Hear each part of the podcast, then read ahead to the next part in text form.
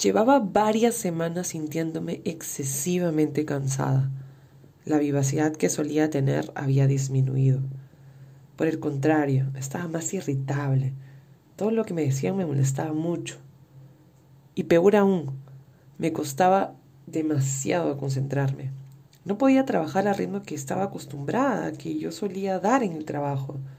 Eso me frustraba. Y por más que hacía esfuerzos, el desgano algunos días era más fuerte que yo. Un día cualquiera, de pronto, sonó mi celular. Y al responder, me dieron una noticia impactante. Más trabajo, más responsabilidades y hasta un próximo ascenso.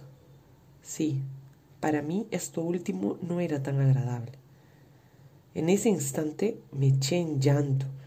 Debía haber estado feliz, cualquiera lo hubiera estado pero no sabía qué hacer, qué decir ni cómo reaccionar.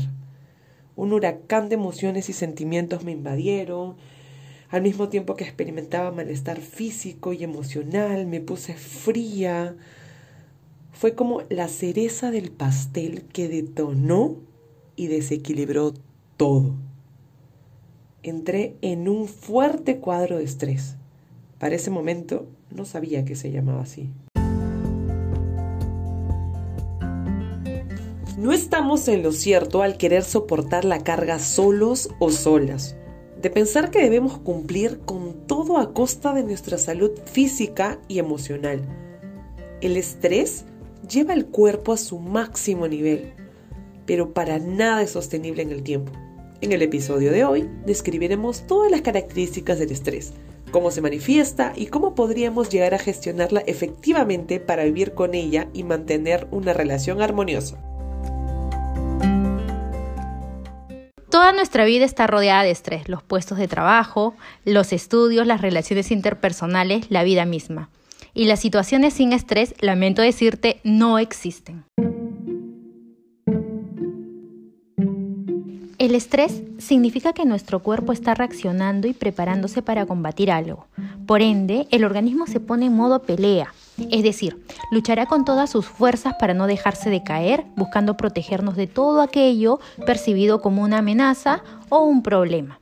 La persona se sentirá agobiada por la lista interminable de temas laborales, problemas en casa, salud de familiares, estudios, tareas que presentar, reportes que entregar, wow, equipos con quienes coordinar, entre otros de mayor o menor gravedad o intensidad.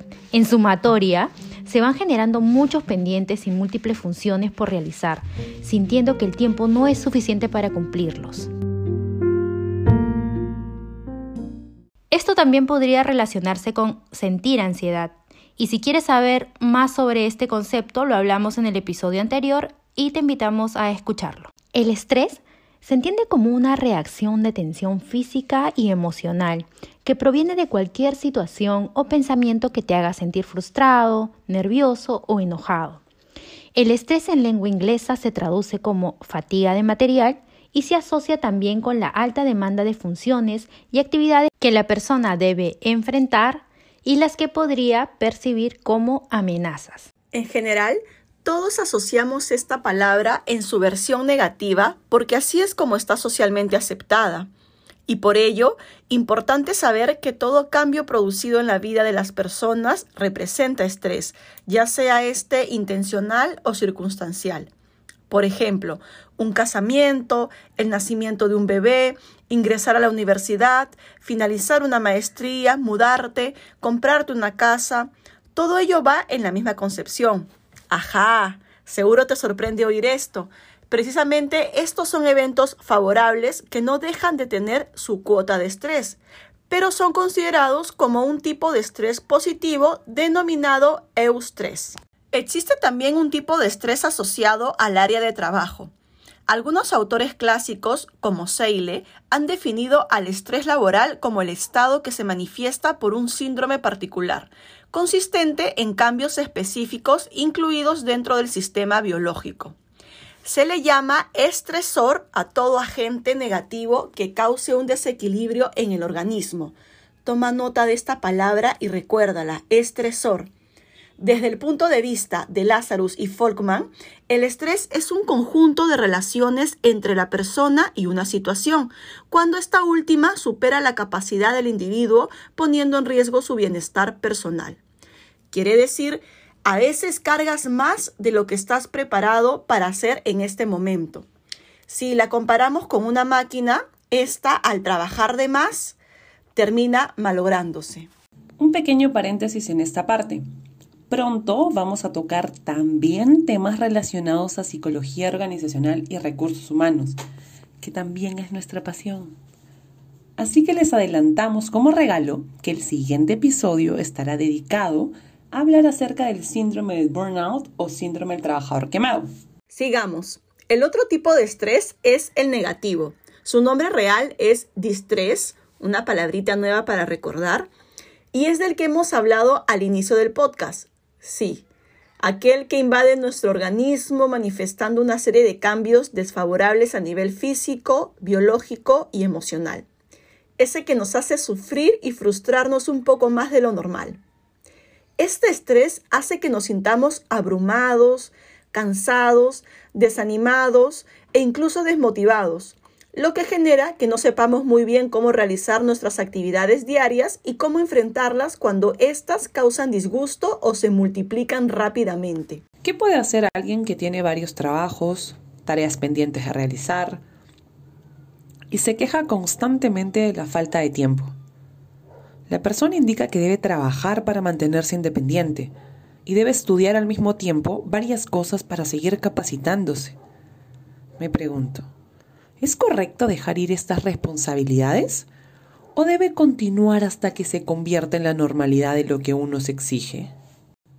Considera como pieza clave el cuestionar si todo lo que haces realmente aporta donde quieres llegar. Si realmente el llenarte de actividades es algo imprescindible en tu vida, o si solo realizas eso para evitar sentir algunas emociones que están dando vuelta. Ojo con eso. La siguiente pregunta que te recomendaría contestar es, ¿cuál sería el precio emocional que deseas pagar por todo lo que haces? Sería más saludable analizar y generar prioridades de las actividades que realizas, la maestría, los dos o tres trabajos, entre otros, ubicarla dentro de una escala y evaluar a qué vas a focalizar tu tiempo, con miras a un corto o mediano plazo vas a tener que dejar actividades sin duda, porque no cumplirlas podría generar frustración el hecho de no hacerlas. Recuerda que hasta las máquinas más resistentes tienen mantenimientos preventivos y ratios de eficiencia. Que tus actividades diarias no se conviertan en una carga emocional y luego, sin que te des cuenta, detonen una enfermedad.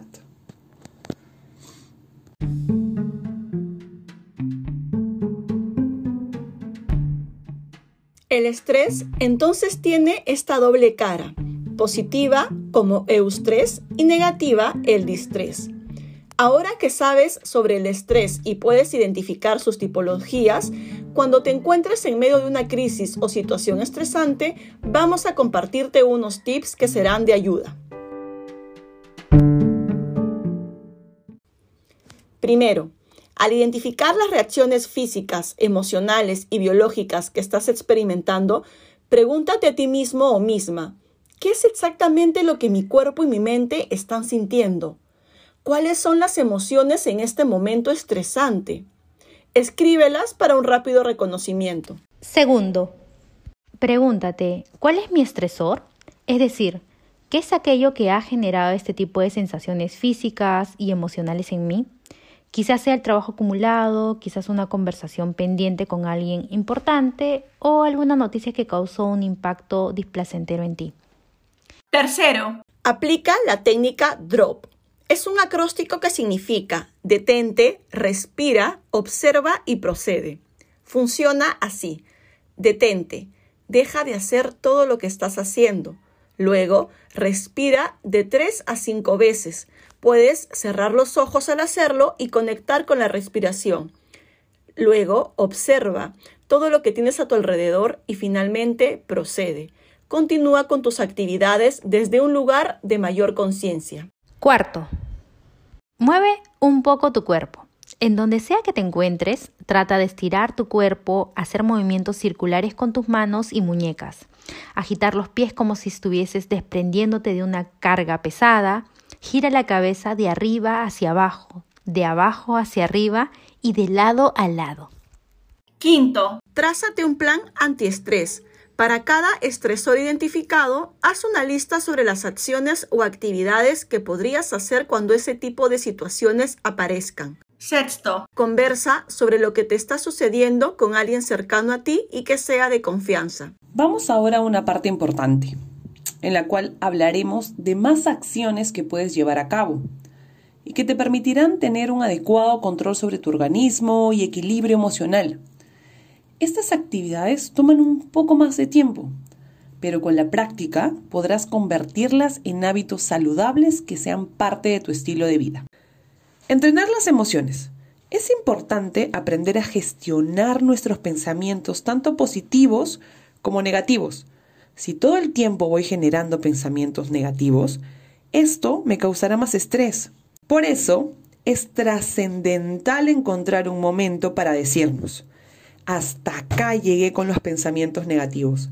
Hay cosas que están fuera de mi control, pero hay otras que sí puedo controlar para empezar a sentirme mejor como por ejemplo enfocarme en las tareas del día, en una alimentación saludable y otras cosas que me ayuden a llevar mejor la situación. Partiendo del nivel de pensamiento, en su gran mayoría va a estar enfocada en cómo percibes los hechos que te ocurren y cómo tomes el estrés. Si asumes que es lo peor que puede ocurrir, entonces así será. Si piensas, por el contrario, que tu cuerpo estará cobrando fuerzas para enfrentar todo de mejor forma, entonces la respuesta del cuerpo cambiará y tu comportamiento también. Recuerda que es una comunicación contigo mismo, contigo misma, y son los pensamientos que se convierten en acciones. Este consejo puede salvar tu vida y mejorar tu salud.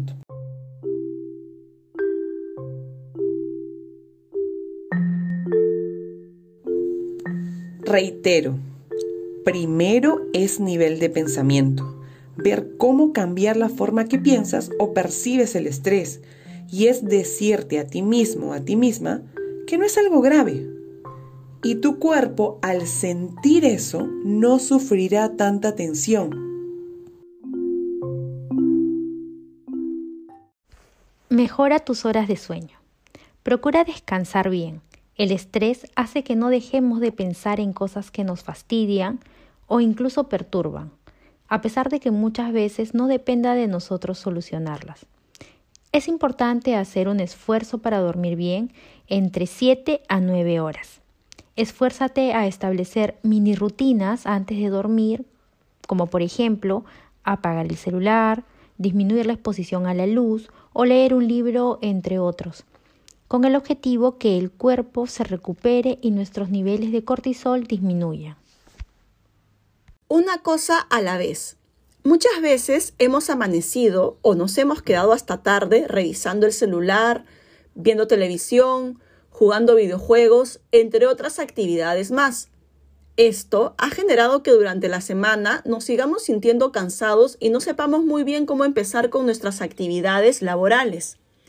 Esta desorientación contribuye a que los niveles de estrés se disparen. Por eso recomendamos hacer un alto para poder organizarnos, separando las cosas importantes de las urgentes y cuáles podemos desglosar en pequeños objetivos. A medida que vayamos cumpliendo con nuestros pendientes, nos iremos sintiendo más tranquilos.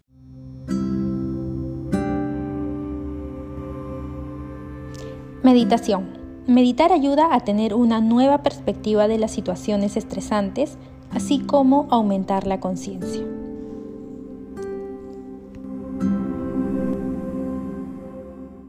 Ejercitarnos. Para disminuir el estrés es recomendable hacer ejercicios de manera pausada, fomentando la movilidad. Podemos partir por unos 15 minutos al día. En caso no tengas mucho tiempo, lo puedes hacer durante tu rutina diaria. Por ejemplo, mientras estás en una llamada puedes caminar unos 100 pasos o puedes utilizar la escalera en lugar del ascensor. Hazlo en modo sencillo, de manera que tu cuerpo se adapte y así se llenará de energía. También es importante realizar otro tipo de actividades que nos generen relajación o entretenimiento. Por ejemplo, hacer yoga, leer un libro, mirar alguna serie divertida o encontrar alguna actividad que funcione para ti y que no vaya en contra de todo lo avanzado. Ser consciente de ello también es importante. Llevar una alimentación saludable. Tranquilo, no tienes que volverte vegetariano o vegano de la noche a la mañana. Tampoco tienes que dejar de comer ciertos alimentos. Lo que sí podrías empezar a hacer es incluir más frutas y verduras a tu alimentación, permitiendo al cuerpo adquirir los nutrientes necesarios para recuperarse. Así, ya estarás ganando mucho. Tu cuerpo y mente te lo agradecerán, ahora y dentro de 10 años también. Otro factor a tomar en cuenta es la desconexión, y se refiere a poder centrarte en una actividad. En estos últimos meses se nos ha obligado sutilmente a estar conectados la mayor parte del tiempo sin respetar nuestros horarios personales, lo cual podría llevar a la saturación. Perdemos la conexión con personas, aumentamos los niveles de estrés, podría resultar imposible no estar con el celular, sin embargo, respetemos ciertos horarios, como por ejemplo el momento de ingerir alimentos en el desayuno, en el almuerzo, en la cena o cuando estamos en una reunión social. Evitar estar con el celular pendientes de qué es lo que está pasando y más bien centrarnos en qué es lo que está sucediendo en la reunión y con las personas que tenemos al lado. Si cambiamos nuestro nivel de pensamiento sobre cómo percibimos el estrés y dejamos de verlo como el enemigo más cruel, nuestro cuerpo emitirá una respuesta más favorable y por consecuencia actuará de manera diferente. Te llevará a que puedas manejarlo de mejor manera. Partimos de un nivel de pensamiento, ojo, acompañado de otras estrategias que fomenten el descanso o el relajo de aquello que tienes incrustado como problemas en la cabeza. Entonces, aspectos como la meditación, que resulta vivir el aquí y el ahora, manejar niveles de respiración o practicar la técnica del drop, para que el cuerpo regule su estado de alerta. Los ejercicios o la caminata, la organización, orden o limpieza de tu entorno fomentará a que te sientas más calmado o más calmada. Es muy importante el esfuerzo que se ponga para superar el estrés. Las recomendaciones y actividades van a depender mucho de cada persona. No existe una receta única y para ello es importante ir probando qué funciona mejor contigo y lo que no. Será un camino interesante de ensayo-error, donde podrías disfrutar de experimentar diversas cosas que te distraigan y te brinden satisfacción, descanso, calma, entre otros beneficios. Todo ello partiendo de un primer abordaje, desde técnicas individuales hasta grupales. Si sientes que la situación es muy difícil de afrontar, entonces es mejor pedir ayuda a un especialista a nivel psicológico o médico, puesto que ambos se complementan para salvar tu salud. Entre las estrategias descritas está partir por el autoconocimiento. Debes saber, por ejemplo, si eres una persona que se calma con facilidad, que tiende a ser más racional, que puede ser más cooperativa, y suele pensar positivamente. Todo ello es parte de tu personalidad. Al identificar algunas de tus fortalezas, tendrás un anclaje emocional para enfrentar las crisis. Por otro lado, juegan un rol importante los recursos sociales con los que cuentas. El círculo de apoyo social responde a la pregunta ¿con quién puedo contar en momentos difíciles? Familia, pareja, vecinos, amigos, amigas, profesores, entre otras personas importantes. Tener esta lista será como contar con tu kit de herramientas antiestrés. El estrés puede ser un enemigo silencioso si no aprendemos a reconocerlo y sobre todo a gestionarlo. Es una realidad en nuestra sociedad. En algún momento de nuestra vida todos vamos a experimentarlo en un mundo cada vez más demandante, más crítico y más acelerado. Sin embargo, depende enteramente de nosotros aprender a gestionarlo de forma adecuada, con el objetivo de vivir con mayor plenitud y equilibrio. No estamos en lo cierto, ni Mona, ni Tania, ni Luz. Muchísimas gracias.